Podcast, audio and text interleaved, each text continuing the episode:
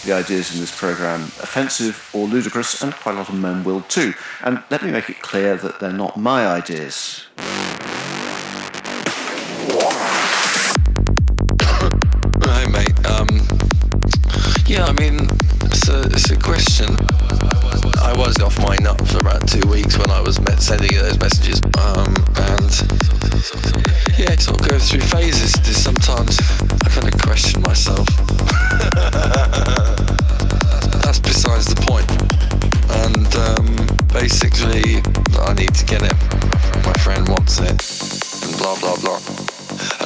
to hear back about that question